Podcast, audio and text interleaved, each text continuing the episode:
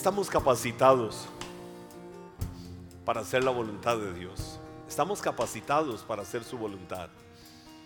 Y quiero hablarte unos minutos, eh, de manera, de, quizás a manera devocional, quiero hablarte unos minutos para que puedas llevar esta palabra a tu corazón. Cómo yo pudiera tener un nivel de vida espiritual mayor. Cómo yo hago la voluntad de Dios. Cómo me cuesta. Quiero decirte algo por unos minutos con, fundamento para luego venir y cerrar este tiempo creyéndole al Señor, creyendo que él está ministrando tu vida en esta noche de jueves. Estamos aquí desde Iglesia Maná en Cartago, Costa Rica, totalmente en vivo, bendiciendo y ministrando tu vida. Ahora que nosotros estamos en Cristo, tenemos una relación cercana con Dios. Y la relación cercana con Dios no depende de que, wow, qué cargas nosotros, porque somos muy espirituales y podemos tener esta relación con Él. No, no, esto es por la gracia de Dios. Y si tenemos una relación cercana con Él, pues debemos de manifestar la vida de Él. Ah, dice el adagio popular, dime con quién andas y te diré quién eres. El que con lobos anda, aullar aprende. ¿Verdad que sí? El que con lobos anda, aullar aprende. Ah, entonces, ¿de quién me hago rodear? ¿Quién es mi gente cercana? ¿Quién es la gente con la que yo normalmente comparto en mi vida? ¿Quién es la gente con la que yo normalmente interactúo y me alimento? La pregunta que yo te hago hoy es, ¿cuánto interactúas con Dios? ¿Cuánto te relacionas con Dios? ¿Cuánto compartes con Dios? A veces nosotros hemos querido ver a Dios de una manera muy religiosa.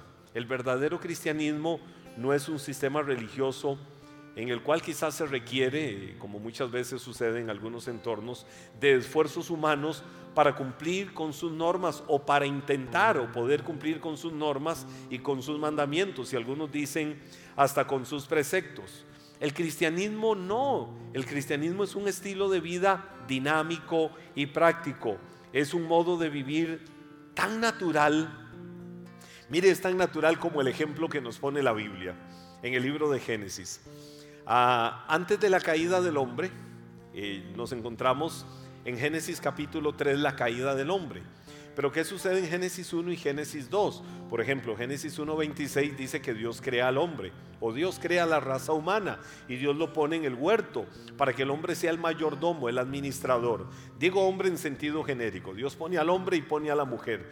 No puso, por cierto, esto es un cambio comercial, no puso a Adán para decirle, Adán, estás muy solo, te pongo a Eva aquí debajo tuyo, para que Eva eh, sea la cabeza de ella y te supla todo lo que necesitas. No, Dios los puso a ambos como cogobernadores de la creación que él había establecido. Y cuando Dios los pone como cogobernadores, ambos trabajaban en armonía, en unidad. De hecho, la Biblia dice que Dios le da a Adán ayuda idónea. Cuando dice ayuda idónea eh, es precisamente el término de complemento perfecto es decir, la persona que se podía fusionar. ¿Para qué? Para que los dos estuvieran ahí unidos.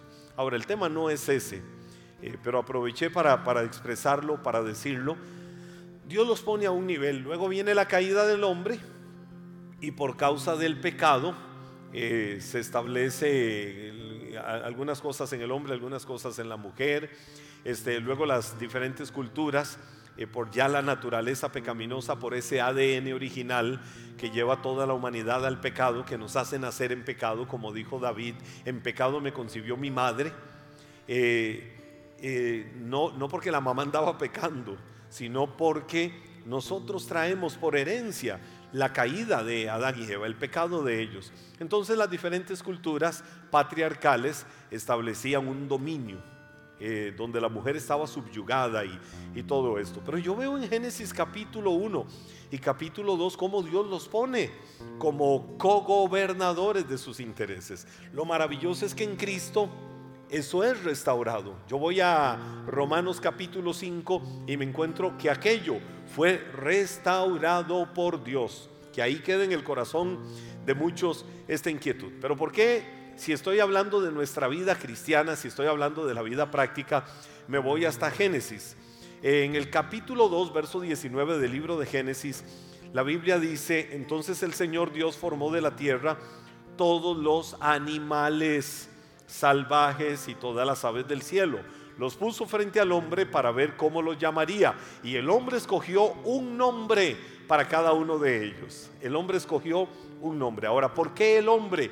Lo que quiero rescatar de esto es que veas la relación tan de armonía, la relación de tan de amistad que había entre Dios y el hombre, al punto de que Dios viene y le dice, eh, bueno, eh, Adán, Eva, ustedes van a gobernar, ustedes van a ponerle nombre a cada animal en el huerto, eh, tomen la decisión de qué nombre les van a poner. ¿Por qué? Porque había comunicación, había diálogo entre Dios con Adán y Eva. El capítulo 3, verso 9 del libro de Génesis dice que entonces Dios llamó al hombre y le dijo, ¿dónde estás?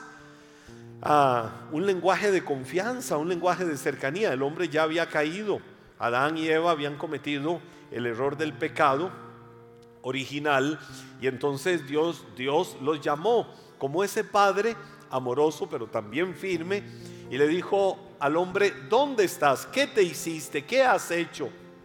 Y el hombre tuvo que abrir su corazón delante de Dios eh, para expresarle. Primero con una excusa, pero luego el hombre supo que él había cometido un error y había fallado a Dios y había cometido un pecado que era el pecado original que arrastraría a la raza humana. Pero bueno, el punto básico no es ese. El punto básico es cómo yo me encuentro en Génesis a Dios en un diálogo en una comunicación abierta con el ser humano, en una comunicación directa con el hombre. Entonces, aquí es donde vemos de acuerdo a lo que nos enseñan estos pasajes, a una pareja, Adán y Eva, relacionándose con su Creador, como lo haríamos cada uno de nosotros con una persona que amamos o una persona que estimamos. Cualquiera de nosotros ah, lo haría con una persona que ama, con una persona que estima y tener un lenguaje de, comunicación fluido, eh, natural y normal. Por eso es que quiero decirte, que nuestra condición de estar en Cristo nos capacita a nosotros. Ahora que estamos en Cristo, nos capacita para que nosotros podamos tener esa comunicación con Dios. Esa es su voluntad. Eso es lo que Dios quiere, que tengamos comunicación abierta y fluida con Él. Y cuando tenemos comunicación abierta y fluida con Él y la vida de Cristo se, hace grande, se hace fuerte en nosotros, ¿qué va a empezar a suceder? Que hacemos la voluntad de Dios. ¿Por qué hacemos la voluntad de Dios? Porque todo lo que Dios es, es bueno. Porque todo lo que Dios implica en su propia naturaleza es lo mejor para tu vida y para mi vida. Decirle a la gente, busca de Dios. Decirle a la gente, vuelve tu corazón a Dios. Decirle al hombre, tienes que arrepentirte de tu mala vida y volverte a Dios, no para que seas un santulón inmaculado, sino para rendir tu voluntad a la voluntad de Dios, no es para que seas miembro, un adepto, un seguidor, eh, registrado ahí dentro de una denominación religiosa, no, es para que sepas que solo cuando hay relación personal con Dios, podemos hacer su voluntad. Cuando Dios le da la ley moral a, Moisés, Dios quería mostrarle en la ley a Moisés cuál era su voluntad, qué era lo que él quería. La ley misma indicaba cuál era la perfecta voluntad de Dios. Hay más de 600 preceptos eh, establecidos en el pueblo judío o en la ley mosaica este, que Dios les dio. Los preceptos, la ley. Dios quería mostrarle al hombre en eso cuál era su perfecta voluntad. Ahora, el problema es que conocer la ley no capacita al hombre para cumplir la ley. Conocer la ley le hace saber al hombre, le hace entender lo que es bueno y lo que es malo. Y el hombre decide. La gran diferencia cuando estamos ahora en Cristo es que no solo tenemos el conocimiento, sino que rendimos nuestra vida, la ponemos, la depositamos en sus manos. Y ponerla en sus manos significa que ahora es su poder que se mueve en nosotros. Por eso Pablo decía, yo con Cristo estoy crucificado juntamente. hablando de la figura de cómo es nuestra vida ahora.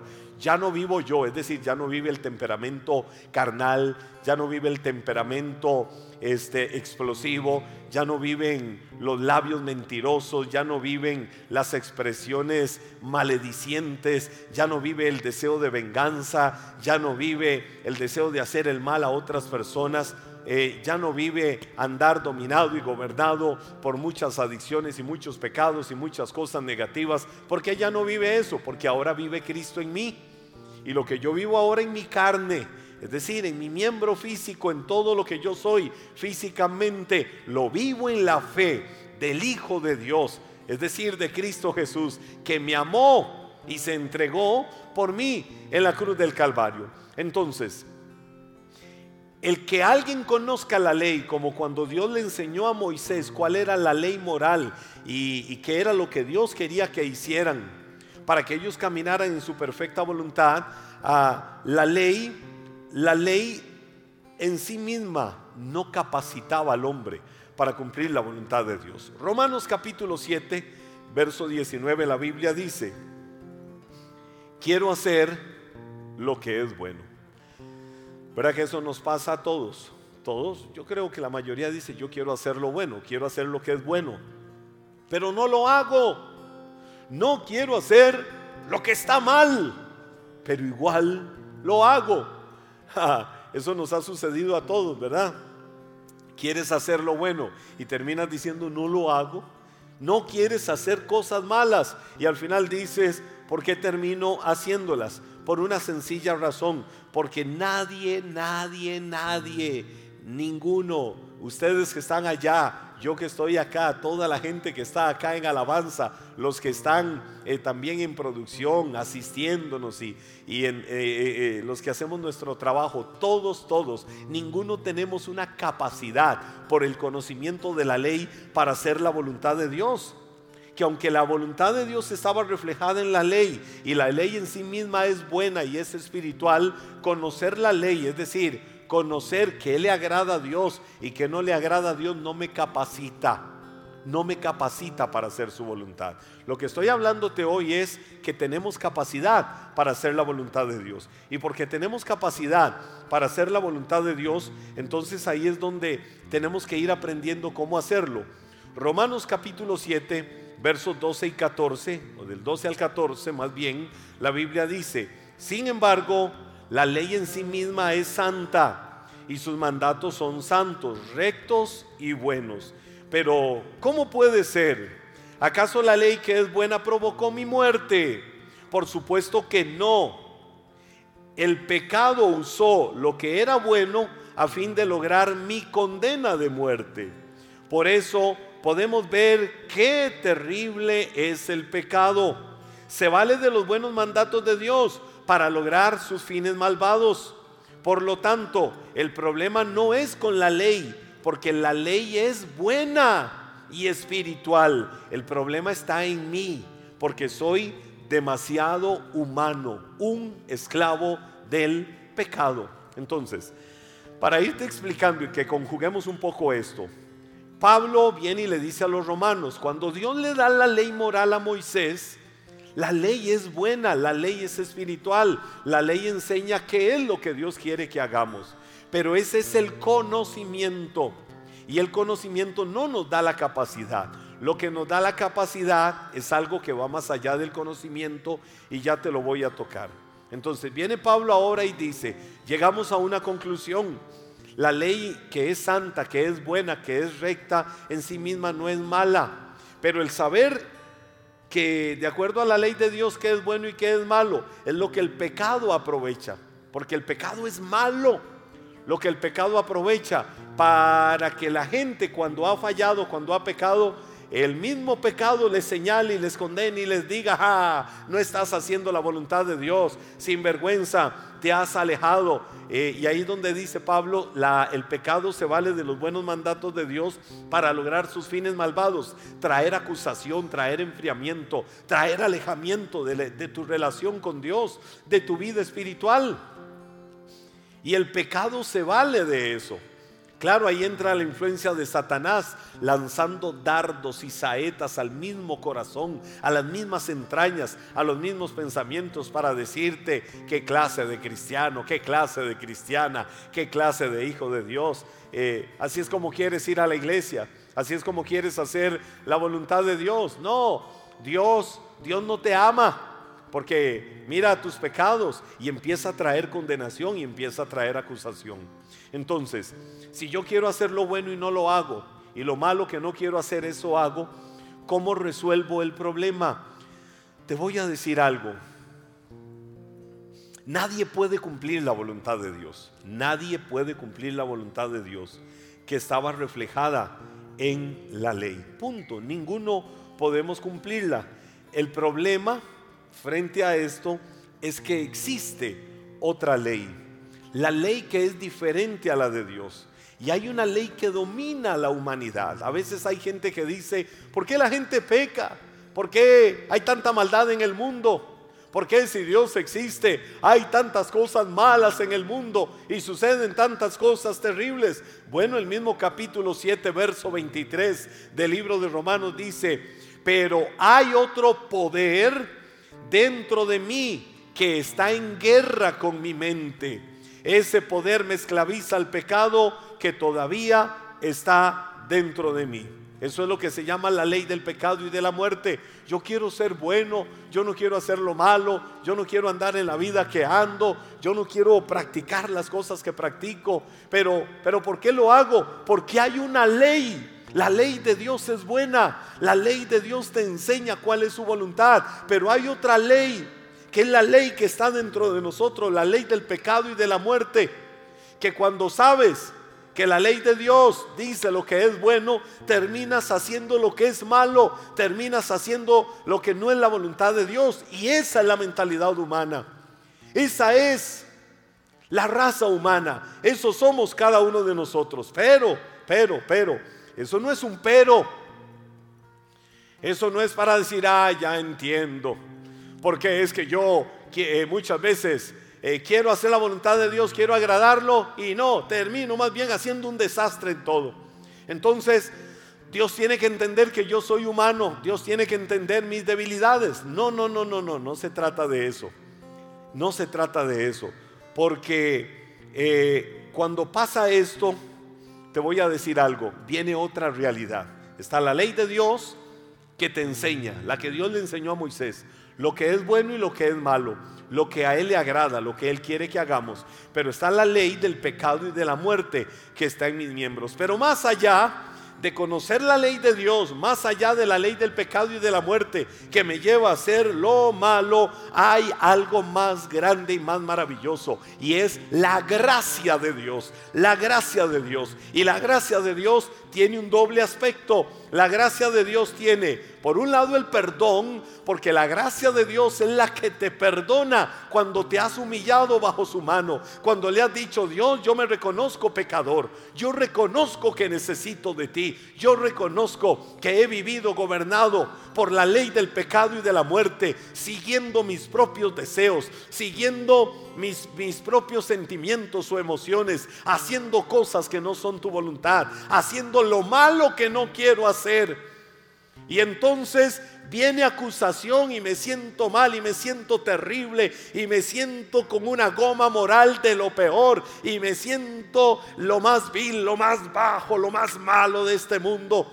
Porque conozco también la ley tuya que es buena, pero no la practico porque siempre termino haciendo lo malo. Cuando yo me humillo ante Dios, quebranto mi corazón y entiendo que la gracia de Dios está por encima de todo, entonces ¿qué sucede? Esa gracia de Dios, esa gracia de Dios activa su favor. Y cuando activa el favor de Dios, Él te perdona todos tus pecados, Él borra todas tus iniquidades, Él borra toda tu maldad, Él borra todo aquello que te condena. Y viene un segundo aspecto de la gracia de Dios y te capacita para hacer la voluntad de Dios. ¿Cómo me capacita para hacer la voluntad de Dios? Si en mí mismo, si en mis miembros habita la ley del pecado y de la muerte. Esta ley que está dentro de mí, que me imposibilita para seguir la ley que Dios enseñó de todo lo bueno que Él quiere. ¿Cómo hago yo para salirme de aquí? Porque ya sé que conocer la ley de Dios no me capacita. Bueno, ahora vengo a la gracia y en la gracia entiendo que tengo el perdón de Dios y ese, y ese perdón de Dios ahora también me capacita para hacer su voluntad. Pero ¿cómo? ¿Cómo lo hacemos? Efesios capítulo 3, versos del 14 al 17. La Biblia dice, cuando pienso en todo esto, caigo de rodillas y elevo una oración al Padre, el creador de todo lo que existe en el cielo y en la tierra. Pido en oración que Dios, el creador de sus gloriosos e inagotables recursos, los fortalezca con poder en el ser interior por medio de su espíritu.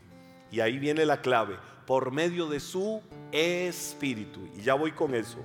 Entonces Cristo habitará en el corazón de ustedes a medida que confíen en Él echarán raíces profundas en el amor de Dios y ellas los mantendrán fuertes.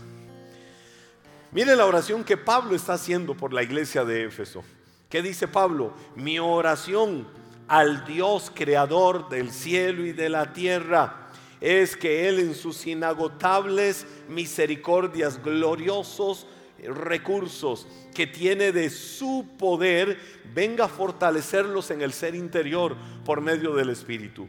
¿Cómo Dios te fortalece por medio del Espíritu? Porque el día que yo me humillé, que dije, ya basta, todo lo bueno que quiero hacer no lo hago, todo lo malo que no quiero hacer eso hago.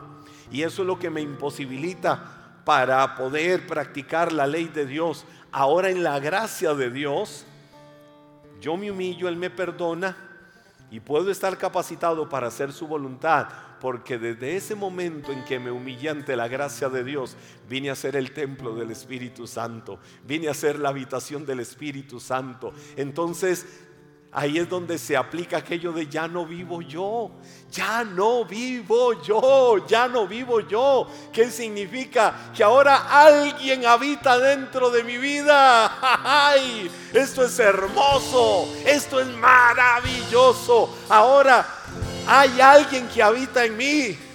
No es una fuerza, no es una materia extraña, no, es el mismo Espíritu de Dios que habita en mi vida. Y la Biblia dice, no hemos recibido en el corazón al Espíritu que proviene del mundo, el que nos empuja y nos impulsa a hacer lo malo, a pecar, a apartarnos de Dios. No, hemos recibido más bien al Espíritu que proviene de Dios, al Espíritu Santo y Él es el que nos enseña las cosas maravillosas de Dios. Él es el que nos capacita. Él es el que nos fortalece. Él es el que nos vivifica. ¿Qué te quiero decir? Cuando alguien conoce la gracia de Dios y se ha rendido a Dios, ya no disfruta haciendo lo malo. Ya no disfruta el pecado. Ya no disfruta las comidas del mundo. Estoy hablando de una vida alejada de Dios sino que ahora más bien se complace en hacer la voluntad de Dios. Como dice la palabra, el hacer tu voluntad me ha agradado. El hacer tu voluntad me complace, Señor. ¿Por qué? Porque ahora tenemos al Espíritu de Dios en nosotros. Somos su habitación personal y Él es el que nos guía siempre a toda verdad. Y Él es el que nos cambia y Él es el que nos transforma y Él es el que hace la obra maravillosa de Dios en nuestras vidas. Entonces, ¿qué dice la Biblia? Ahí es donde Cristo, mira, mira, mira, mira. Ahí es donde dice la Biblia, entonces Cristo habitará más y más en sus corazones en la medida que confíen en Él. Cuando la Biblia dice habitará, no es que Él viene poco a poco entrando al corazón. No, me refiero a estilo de vida. Cuando dice habitará, literalmente se refiere a que cada día te vas a parecer más a Él. Por eso decía al principio, el que con lobos anda a aullar aprende en la medida que tengas una relación cercana con Dios, en la medida que te alimentes de Dios, en la medida que fortalezcas tu cercanía y tu relación con Dios como Él la tenía al inicio con Adán y Eva. En la medida que hagamos eso, estamos restaurando el plan original de Dios.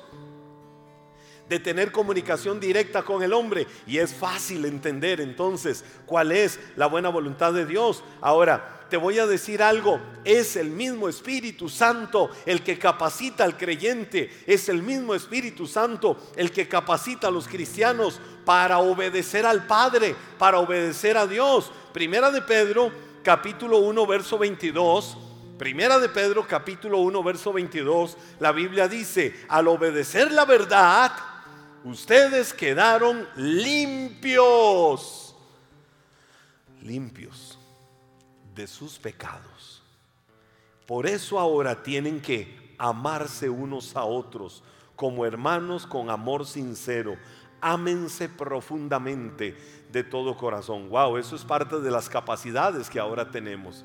La voluntad de Dios implica también que nos amemos los unos a los otros, que nos perdonemos los unos a los otros, que nos eh, fortalezcamos, que nos sustentemos, que nos ayudemos los unos a los otros. Eso es parte de las capacidades que Dios nos da. Amarnos profundamente de todo corazón los unos a los otros. Dios nos capacita para hacer su voluntad. En síntesis, voy a decir algo que al principio quizás podía sonar un poco raro y hubiese alguien que diga, eh, no entiendo, no tengo claro eso. Hablé de que el cristianismo es un estilo de vida práctico. Estoy sintetizando esto. El cristianismo es práctico.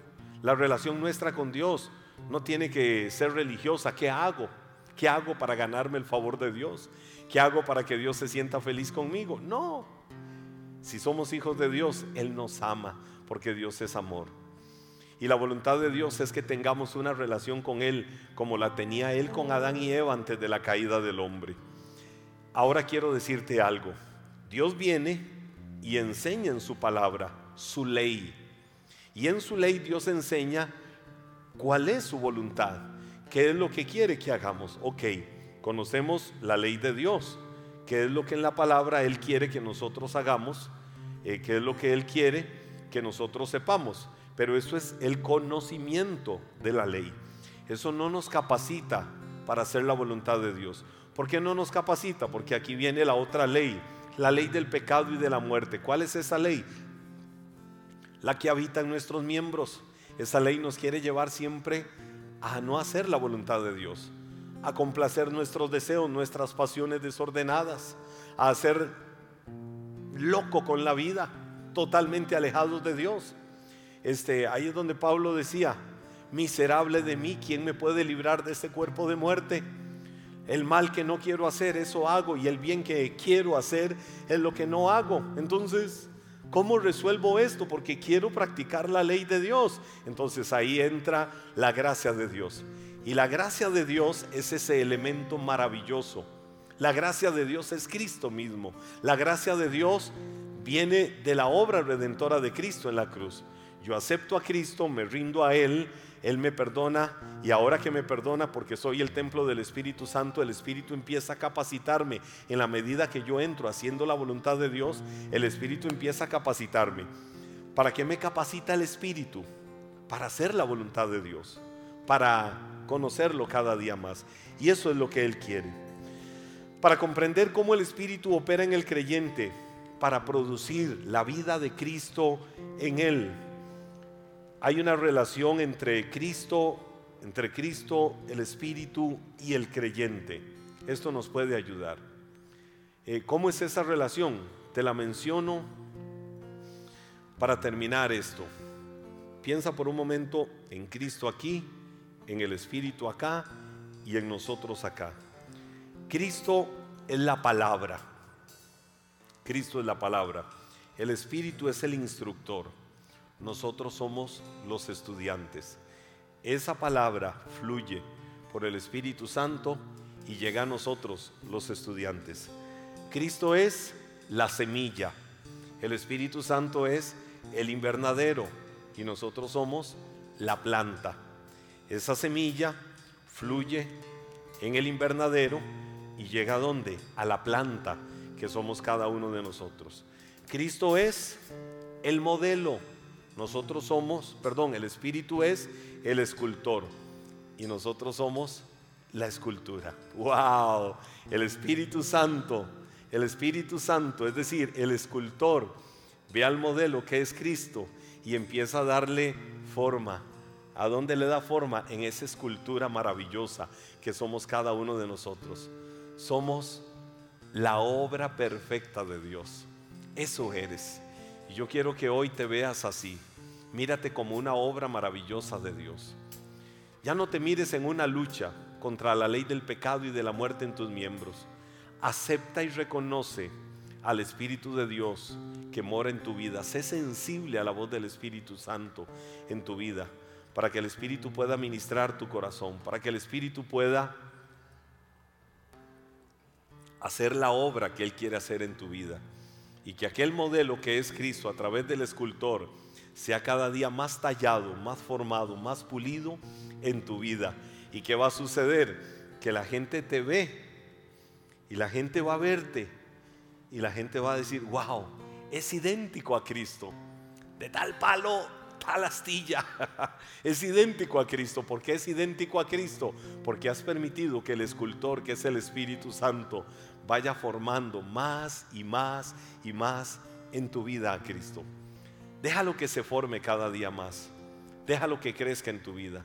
Déjalo que Él haga esa obra perfecta y maravillosa en tu corazón. Ríndete hoy. Aun si no tienes la certeza de la vida eterna, hoy mismo, ahora mismo, aquí, puedes hacer una pequeña oración y decir conmigo, Señor Jesús, hoy reconozco que te necesito. Me ha gobernado la ley del pecado y de la muerte. Y aunque he entendido que tu ley es buena, que tu ley es santa y tu ley quiere enseñarnos a hacer tu voluntad, Solo la gracia me capacita. Y esa gracia es el resultado de la obra maravillosa de Cristo en la cruz. Por eso hoy reconozco eso y te pido perdón.